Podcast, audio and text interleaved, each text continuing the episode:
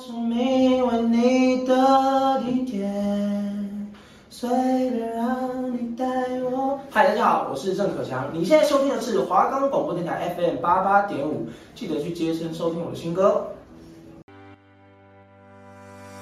你们最近因为疫情闷坏了吗？如果不知道待在家要做什么，那就跟着我们疯狂追剧啊！在这里我们会分享各种不同类型的片单，不论是爱情片、动画片、喜剧片、惊悚片，我们都会与你们分享，让我们群聚在一起。我们的节目可以在 First Story、Spotify、Apple Podcasts、Google Podcasts、Pocket Casts、Sound On Player，还有 KKBox 等平台上收听。搜寻华冈电台就可以听到我们的节目喽！欢迎收听华冈电台 FM 八八点五，我们的节目是群聚在一起。我是主持人 Lin，我是主持人 Erica。好，那我想要先跟大家介绍一下今天的节目流程。那我们今天会跟前两集比较不一样，前两集是根据主题，然后我们两位主持人会各推一部电影或戏剧。那今天我们想要一起讲一部，嗯、大约在五月，今年五月的时候突然爆红的一部韩国影集。我是遗物整理师。那因为那时候五月的时候就是疫情就是突然爆发，嗯，然后就是很多大学生啊就是要远距教学，所以我们也就是跟着回家这样。那大家也知道，就是远距之后待在家，除了追剧以外的话，跟上课那。就是很无聊，嗯，对，就是会想追剧这样。所以我觉得这一部虽然它真的也好看，但是我觉得它应该是有点搭上那时候疫情很严重的那时候的那个时间。好，那我们会先跟大家介绍故事大纲，然后接下来我们会根据主题的氛围推荐几首歌给大家，然后之后会各自进入主持人所分享的片单内容。那大家如果有兴趣的话，再继续听下去喽。好，那呃，你当初为什么会看这一部？嗯，就那时候就待在家，因为我家的电视有装 Netflix，就是比较大台的电视嘛。嗯、那我会想说，就是跟爸爸妈妈一起看，所以就是要挑那种就是家人也适合看，那我也适合看的。然后加上我跟我妈就很喜欢看那种会让人家哭的电影，所以我就选了这一部，刚好它也在排行榜上。嗯就是我想说应该不会太难看这样，嗯，所以就跟我妈一起看这样。那你呢？你怎么会想看？哎、欸，我当初看，哎、欸，你是跟播吗？对，我是跟播。你是跟播？嗯，我不是跟播，我是他差不多做到第九集还是第十集，反正就是已经快结尾的时候我才看。然后也是因为就是那时候真的太火红，就是每个人都在讨论，所以我那时候才会看。那一一开始对这一部戏，就是我是遗物整理师这样子，你觉得他？就是你感觉出来它是这种感人的故事吗？还是？嗯，其实一开始我有一点想说，会不会会有点血腥？因为他是遗物嘛，哦、对，那遗物就是代表有人死掉这样，所以我就想说，呃，会不会很多血腥画面？但其实事实上，他走的是温馨路线这样。哎，那你呢？你有没有对这个有什么想法？嗯，因为我当初就是我有点算是就是已经被大家剧透完了，我才开始去看，哦、所以其实我一开始就知道他大概演在演什么。好，那我接下来想要先跟大家介绍一下这一部《我是遗物整理师》的故事简介。那它其实是改编自一位韩国的遗物整理师，他就是金喜别。那他在二零一六年出版的一个著作叫做《离开后留下的东西：遗物整理师从事者被领悟到的生命意义》。那这一部剧的内容概要主要描述一个名字叫做天堂宜居的遗物整理公司。那这个。这间公司的工作就是会帮死者做一个遗物整理的动作。那整理出来的遗物会放在一个黄色的箱子里，并且把这个箱子交给死者最亲近的人手上保管。另外还会帮忙死者打扫家中，为事故现场做一个清理的动作。那他们会有一个固定的 SOP，就是可能先脱帽，或者是先向死者打声招呼，就说：“嗯、呃，今天我是谁谁谁，然后我今天要来帮你搬最后一次家。”这样。那一开始的员工主要有两个人，一个是患有亚斯伯格症的男主角，他叫做韩可鲁，还有他的爸爸叫做韩敬佑。那第一集后面，因为韩可鲁的爸爸就过世了，所以韩可鲁的监护人就变成是他叔叔，也就是他爸爸的弟弟，叫做朝上九。后面整部剧的主要发展线。就是主要就是可鲁跟他的叔叔共同来经营这个天堂宜居，然后透过整理死者的遗物啊，来揭开他们每个人的秘密，或者是一些充满感动、充满遗憾的故事。这样，那我要介绍今天的第一首歌。那第一首歌我选的是 Happier，然后这首歌是 Marshmallow 的。那为什么我会选 Happier 这首歌呢？那这首歌的歌词跟 MV 其实是表达不同的事情。那 MV 的故事呢，就主要在写一个小女孩，她生日，然后她的家人送给她一只狗狗当她的生日礼物。那这只狗就是陪伴在小女孩成长的过程，无论她是生气的时候、开心的时候，或是悲伤之余，那狗狗都一直陪伴着在在她身边。那就是随着时间流逝嘛，那小女孩长大，那狗狗年纪也变老，然后狗狗也离开了她的身边，这样。然后歌词里面有提到说，I want you to be happier，意思是说就是我希望你能够开心。然后我们生命中都有那个他，他教会你什么是爱，这样，就是我今天想要介绍歌这样。Lately, I've been, I've been thinking, I want you to be happier, I want you to be happier. When the morning comes, and we see what we've become. In the cold light of day, we're a flame in the wind, not the fire that we begun. Every argument, every word we can't take back. Cause with all that has happened, I think that we both know the way that the story ends. Then only for a minute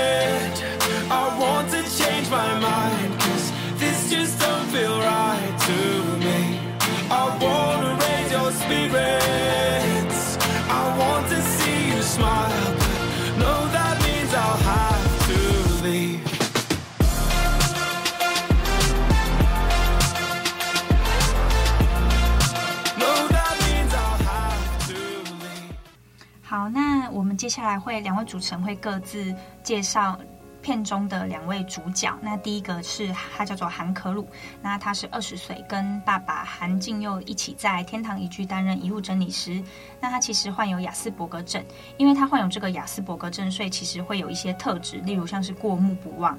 那科鲁的记忆力比一般的人类都还来得厉害，他可以背出所有鱼类的名称跟特征。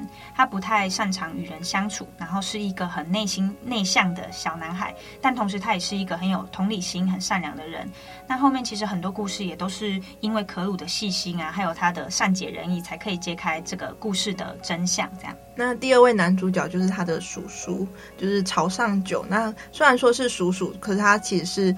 就是韩金佑的同父异母的弟弟，这样也就就是他是一个脾气差，然后又很爱抽烟、不爱干净的人。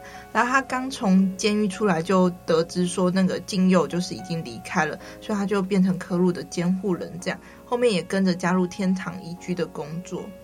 他们两个其实是蛮不蛮、嗯、不搭的，就是个性其实算是天一个温，然后一个很冷，天差地远这样。那其实这这个电影里面。呃，不是电影，这个戏剧里面有很多，就是很多小故事。那令你有没有比较印象深刻的片段？嗯、就是最 touch 到你的这样？嗯嗯，有，我我这边想要介绍两个故事。那第一个是工伤事件，那它其实是整部剧的第一个事件。那他是一个边准备考试边打工的学生，然后好像是在一个工厂里面工作，可能是晚上十一、十二点或者是凌晨，就是加班的状态。然后他的脚不小心被工厂的机器压到，还是剪进去，我忘了，反正就是受重伤。但是，但是他没有直接去就医，就是直接回家。后来就是因为延误就医而死于败血症，然后在他的那个住处里面过世了。这样，因为我刚刚说他是半工半读，所以他是住在韩国那种很常见的考试院里面，空间很小。有在 follow 韩国文化的人，应该都知道考试院其实在韩国来说算是蛮普遍的。那可鲁他们接受了这个委托之后呢，就来到了他们房间。那在整理这个房间之前，他们惯例都，我刚刚有提到，他们就是会有一个固定的 SOP，他们会先脱帽，然后说出整理人的姓名啊，然后说，哎，我要帮你们搬最后一次家这样。那他们会透过这个整理的动作来去看，可能死者留下来的笔记本啊，或者是手机，或者是一些。物品，那他们可以推测出，就是死者生前的可能他的生活方式，他的或者是他有什么心愿，或者他有梦想，什么心愿没有完成。那我记得那时候可鲁在那个男学生的抽屉里面发现了一叠发票。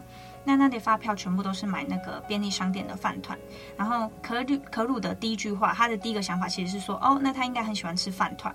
结果可鲁的爸爸说，嗯、应该是因为这位少年他就是没有钱，就是所以才选择每天都吃那种超商的饭团。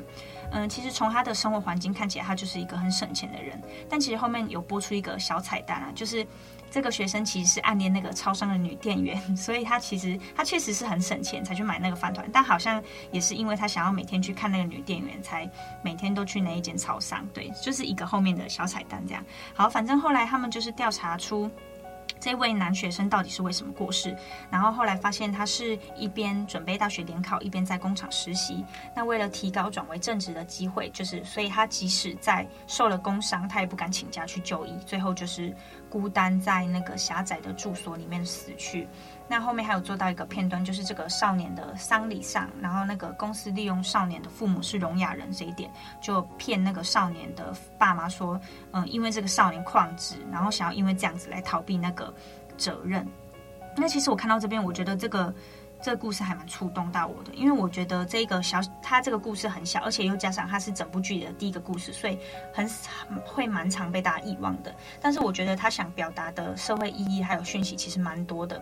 那这个故事很写实，因为其实在韩国他们的竞争力很激烈，再加上他们不是像台湾一样是小企业居多，他们都是大企业，例如三星啊什么之类的。所以大家都是想挤进去上面那个圈圈嘛。那韩国其实很多这种考试院，那原本的用意可能是给考生一个可以专心准备考试的地方。那到后来却慢慢演变成，其实很多年轻的单身上班族也选择在这边落脚。那原因不外乎就是因为便宜。那此外就是还有很多城市的贫贫困族群，例如老人啊，或者是低收入户，或者是外籍等等。就是这些我刚刚讲的这些族群，其实现在加起来的比重都已经超过是学生。那其实我觉得总归一句。来说，就是贫富差距很大啦，就是有钱的人大有人在，但是三餐都不能温饱的人也是不少。好，那接下来我要介绍第二个我觉得印象深刻的故事，是一位独居老人的故事。那他其实是过世三周之后才被发现的一个失智老人，个老婆婆。那她叫做李英顺。那因为我刚刚讲说她是失智老人，又是独居，所以其实她自己一个人生活环境什么的就真的蛮混乱的。嗯，然后加上我刚刚说她三周才过世，所以其实我对这个。事件很印象深刻的原因，是因为它其实算是整部剧里面那个住所的画面是最为震撼的。我也很印象深刻，对对，很印象深刻，就比较可怕。对，好，那因为他的儿子跟他的媳妇，因为觉得有点就是有点脏还是怎么，就嫌弃、恶心，然后所以不愿意进屋整理那个遗物，然后所以找来了那个遗物整理师来整理他们的家，这样子。好，然后当。那个可鲁他们，他发现他在整理的时候，发现那个老太太睡觉的那个地毯底下，其实铺满了大量的现钞。然后他们两个夫妻就立马冲进屋子里，然后连手套啊、什么口罩都还没有戴，就是还没有来得及戴上，就赶快把那个钞票一张一张拿出来。然后其实我看到这一幕，我觉得还蛮生气的，就是。明明就是他前面就是说什么很脏什么，所以才不想要自己整理。然后现在因为看到钱就这样子，就是看了其实还蛮心酸的。对，那后来经过调查之后，会发现那个科鲁他们发现，嗯，这个老奶奶呢，她会在同一个时间，每天的同一个时间去那个银行领取五万五万韩元，然后把它一张一张，把那个钞票一张一张散落的藏在那个床垫底下。那其实这位老婆婆她这样子。的用意是因为她想要把那些钱存起来，送给她儿子一一套昂贵的西装。因为我刚刚有提到，她其实这位老婆婆她是有点失智的状态，所以她其实不知道，她可能不知道她儿子已经进入职场很久了。那她其实当初就是觉得很愧疚，儿子刚进入职场的时候没有买一套新的西装穿，然后。后面还有发现，就是儿子首次的发薪日买给他七千九的一个韩币的保暖衣，他其实也都舍不得穿，然后完整的保留着，然后连包装什么的也都还没拆。那当他儿子知道真相的时候，才意识到自己说，哦，他原来自己这么不孝顺，然后前面还在那边嫌弃说什么他就是他妈妈很脏什么之类的。那其实这一个故事的原型是来自《惊喜别》，我刚提到那个。原作《惊喜别》书中的一篇叫做《不见踪影的儿子》，那其实类似这种孤独死的案例也散落在《惊喜别》的书中。那其实我觉得这个故事想表达的社会意义，可能就是这个高龄化的现社会。因为其实不单单是韩国，台湾也是，我们其实都是身处在一个很超高龄的社会。那我觉得老人普遍多数的状态，我们要怎么去注重长照这一块？对，好，那我刚刚前面呃讲的两个。故事其实都是环绕在一个主题，就是孤独死。那孤独死的意思就是说，在没有受到任何照顾的独居者，那他们独自一人在住住所里面迎接死亡，然后并且在很多天之后才被发现。那其实我会发现说，嗯，现在这个社会其实真的有很多微小的台湾也很多，对，是我们没有去注意到，包括嗯、呃、前一阵子那个。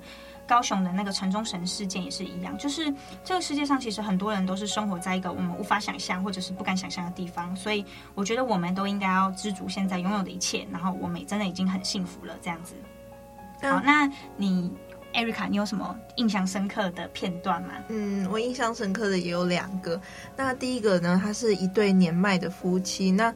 呃，老先生就是最近失业了，这样，然后老太太就是她已经在医院待很久，就是她其实也活不久了，这样，然后他们两个就是决定离开医院，然后回到他们自己熟悉的家，然后坐在温室里看夕阳，然后牵着手，牵着手一起慢慢就是离开这样，然后那时候他们其实，在离开之前，老老先生就有托付给天堂移居这样，那时候叔叔就来到他们家，就质疑说，为什么老先生就是可以。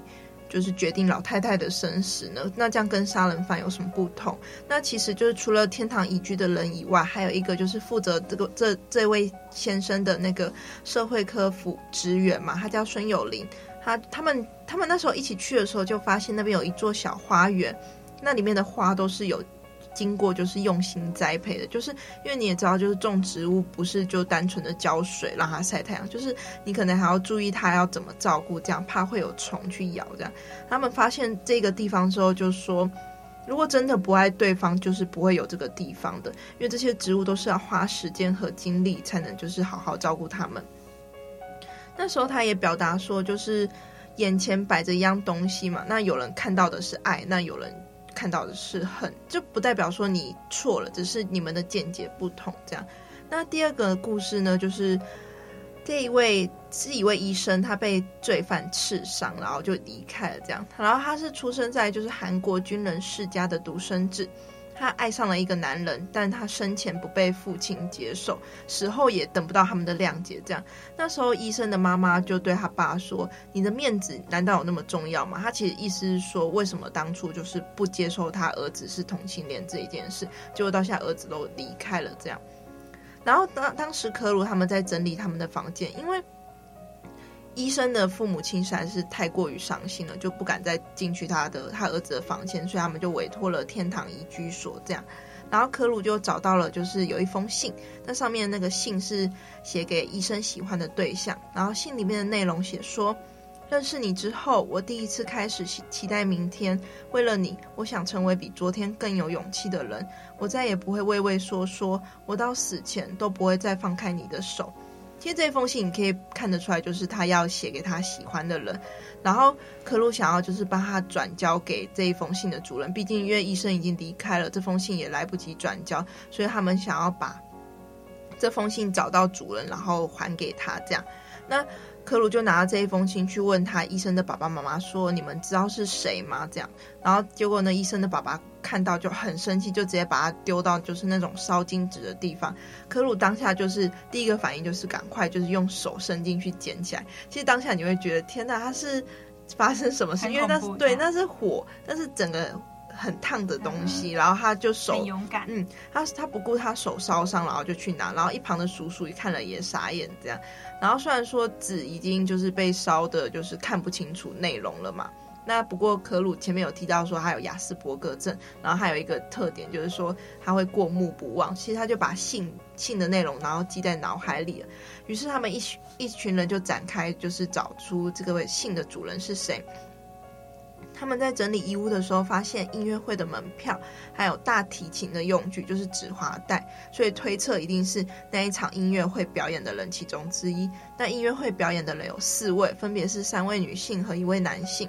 正当可鲁他们就是把三位女性都问过之后，发现说，哎，怎么都不认识医生？这样，他们想要放叔叔想要放弃的时候，可鲁坚决的说要询问剩下最后一位男子。然后他们遇到那个音乐家嘛，他就说。请问你认识这位医生吗？然后那时候一开始对方就是表明说我不认识，但是可鲁就是一直询问说你认不认识。后面音乐家表示说我们以前认识，但现在不认识。这时候可鲁无法理解这句话，说呃为什么以前认识，但现在不认识呢？然后叔叔就是在一旁缓颊的说，有时候人的关系就是比较复杂，然后难以解释这样。后面呢？音乐家开始有点不耐烦，说为什么要一直问他的事情？然后科鲁就直接表示说，医生就是离开这个世界上，他把这一件事说出来。当下呢，音乐家就故作镇定，然后回到他的休息室。其实事实上，他整个人就是全身颤抖，因为他不敢相信说他刚才听到什么。这样，他马上打电话到医生所工作的医院，确认这件事情的真假。没想到是真的。这样，正当就是科鲁离开的时候，发现音乐家的经纪人就很紧张，说找不到音乐家，所以他们一行人就思考说，会不会跑去。他们就是音乐家跟医生当初相遇的地方，那也就是医院嘛。因为毕竟你当你听到你自己很深爱的人，或者曾经深爱过的人突然离开了，一定会很不知所措。所以他们也赶快跑去医院嘛。那当时音乐家就是一到医院呢，他看到医院有一个角落是放着医医生的遗照嘛，然后旁边贴满了祝福语，还有满满的不舍，然后他就开始。他也真正的意识到说，嗯，我所深爱的人真的离开我生命中，这样，他也开始就是回忆跟医生的相遇过程，他们怎么相遇，然后相识，并且相爱，这样。然后那时候。他们会分开，其实是因为就是医生出生在军人世家嘛，那爸妈一定没办法接受他是嗯，对，没办法接受他是同性恋这件事情。那这时候科鲁也好奇的问说：“为什么男人爱上男人，难道不可以吗？”这时候叔叔旁边就叔叔在旁边回答说：“其实父母就是会担心说，只要当自己孩子跟别人不一样的时候，就会开始无条件的担心。然后其实他也表达说，你应该也让你爸爸担心不少这样。”但其实可鲁回答说：“爸爸从来没有觉得可鲁丢脸。爸爸说可鲁不是错了，只是跟别人不一样。但因为我们没有做错事，所以不需要感到丢脸。这样，嗯、我觉得看完医生跟音乐家这个故事，我会觉得就是说，他们就是还没有找到就是彼此的勇气，足够面对同性恋这件事情，他们已经错过了这样。然后如今也没有机会，就是在重拾自己属于原本自己的幸福这样。”他们就是他们的故事，也让我们看见说，虽然说现在同志婚姻已经合法了，但还是很多人活在社会潜规则下，这样，但是需要很大的勇气，你才能就是面对说，我喜欢男生或我喜欢女生这样。我这两个故事，我觉得都是蛮 touch 到我的，希望就是大家有爱就要及时说出口，这样。好，那接下来我想要推荐呃今天的第二首歌，叫做《The Hardest Part》。嗯，这是一首韩文歌，然后这首歌是由韩国的男歌手 Rainkey 作词作曲。那歌词中有提到说，再怎么努力无法实现的事情，无法完成的事，全部都是我的错。一个人独自祈祷着无法拥有的事物。那其实我觉得刚刚剧里面，嗯，Erica 刚刚说的那个医生的故事，其实还蛮触动人心的。就是明明很相爱的两个人，却因为现实，然后因为外人，或者是因为他们是少数族群，他们。根本就不是因为不相爱了，然后就被迫分离而无法走到最后。那我希望大家都能够有爱一点的去包容每个人，所以推荐给大家这首歌。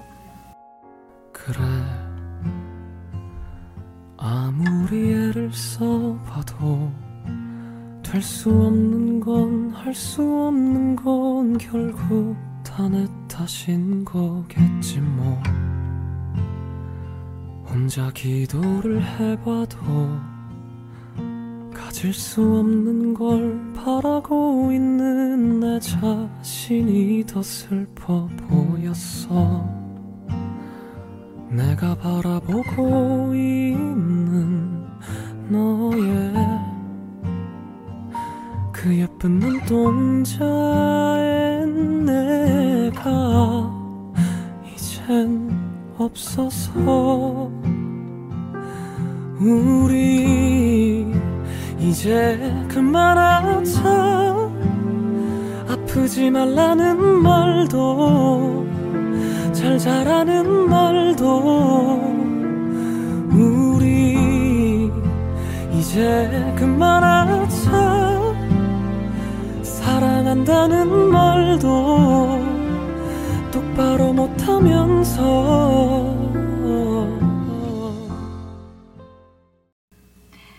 我觉得可以简单来做，嗯、呃，对于我们两个对于这部戏的整个，嗯、呃，那个想法这样子。好，那我觉得这部剧真的塞了很多议题想跟大家传达。其实从一开始的工伤、独居老人、同志，到最后的孤儿，甚至到最后，嗯，有一幕是 那个就是朝上九，就是他弟弟，呃，那个可鲁的爸爸的弟弟，他其实一直不谅解，说为什么他那个。禁佑为什么到最后没有去赴约？因为他们有做一个约定。那到最后其实才解开真相，是因为禁佑其实是被一个百货就是倒塌，然后压在下面。那他没办法赶到现场。对对对。那其实这个百货倒塌是也是一个嗯韩国之前很有名的一个嗯公安，是一个一九九五年在韩国三丰百货倒塌事件。那其实这个百货是一个韩国大型的。倒塌事故，那大家可以上网去搜寻，其实还蛮惊悚的，就是十秒内整栋大楼就是都倒塌了。对，好，那我觉得，嗯，透过这个遗物整理，我觉得让我们了解到这个王者他在世上是什么身份，那有什么心愿。那里面有一句话，就是说，你只要仔细观察他们的遗物，那王者就会让你听到他们想传达的话，但是如果没有用心，你就听不到。那，嗯，我觉得，因为只有十集的缘故，所以其实他每一个议题。或者是每一个王者的故事，他其实都没有花太多的篇幅去阐述，他就是这个故事做了，那下一集又跳到别的故事，所以其实我老实说，中间我看了没有很入戏，因为故事线就一直跳来跳去的这样，直到最后两三集，故事线回到爸爸可鲁跟叔叔这三个人身上，那尤其是最后一集，我觉得真的是结尾结得蛮好的，嗯，最后一集有一句话是说，眼睛看不见不代表不存在，只要你记得就永远不会消失，嗯，这句话我觉得。大家都有听过，但是第十集真的是让我觉得这句话可以说是贯穿整部剧，就是每个王者背后都有可能难以说出口的悲伤啊，就是来不及说出口的对，或者是故事这样子。但是所有的王者。别忘记，他们身边都有一个永远记得他们的人，那可能是妈妈，可能是爱人，或者是感情很好的朋友。那我觉得死亡对我们来说一定是难过的，一定会悲伤，但绝对不是终点。那因为我们还有思念存在，只要我们一直想着他，那他只要我们就是一直有记着他，那其实他就是一直放在我们的心中，不会消失。这样。嗯，那我就是看完这一部就是影集的话，我自己是觉得就是说，呃，愿世界上所有的道别都能不留遗憾，这样，因为大家真的留下了太多遗憾。其实说真的，死亡离我们很近嘛，其实真的蛮近，因为你永远不知道你下一秒会发生什么事情。嗯、那对于整理遗物这件事，我觉得就是说，留下东西，我个人觉得有好有坏，比较。不好的点也不能说不好，就是说代表你的你真正深爱的人，你的亲人真的离开了这样，可是他却留下了很多满满的回忆这样。